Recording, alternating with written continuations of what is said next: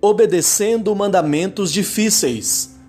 Quem quer amar a vida e ver dias felizes, aparte-se do mal, pratique o que é bom. 1 Pedro 3, 10 e 11.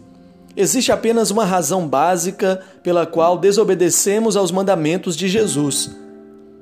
É porque não temos confiança de que obedecer trará mais bênçãos do que desobedecer.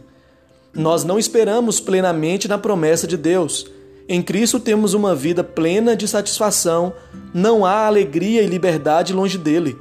Para vivermos uma vida verdadeiramente feliz, temos de estar arraigados nele, pois assim teremos livramento e nos apartaremos do mal. O nosso desafio é permanecer em Cristo, o que é bom, não segundo os nossos próprios conceitos ou entendimentos, mas segundo a palavra de Deus deve ser aprendido e praticado por nós, e isso tudo começa em nossa mente, pois tudo que é bom deve ocupar o nosso pensamento. Praticar o que é bom é o reflexo de íntima comunhão com quem de fato é bom e faz o que é bom. Cristo Jesus, nosso bom pastor. O que ele prometeu?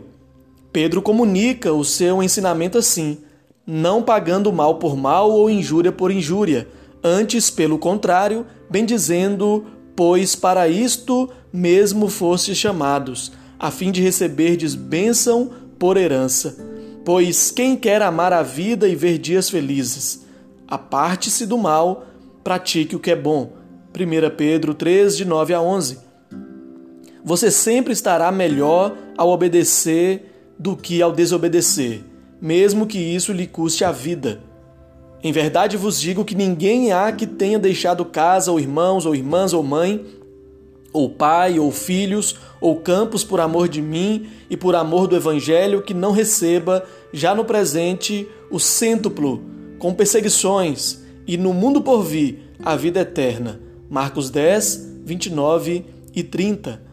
A única maneira de ter o poder de seguir a Cristo no custoso caminho do amor é ser cheio da esperança, com forte confiança de que, se perdermos a vida fazendo a Sua vontade, vamos encontrá-la novamente e seremos ricamente recompensados. Motivos para orar: confiança no Senhor, apartar-se do mal, praticar o que é bom.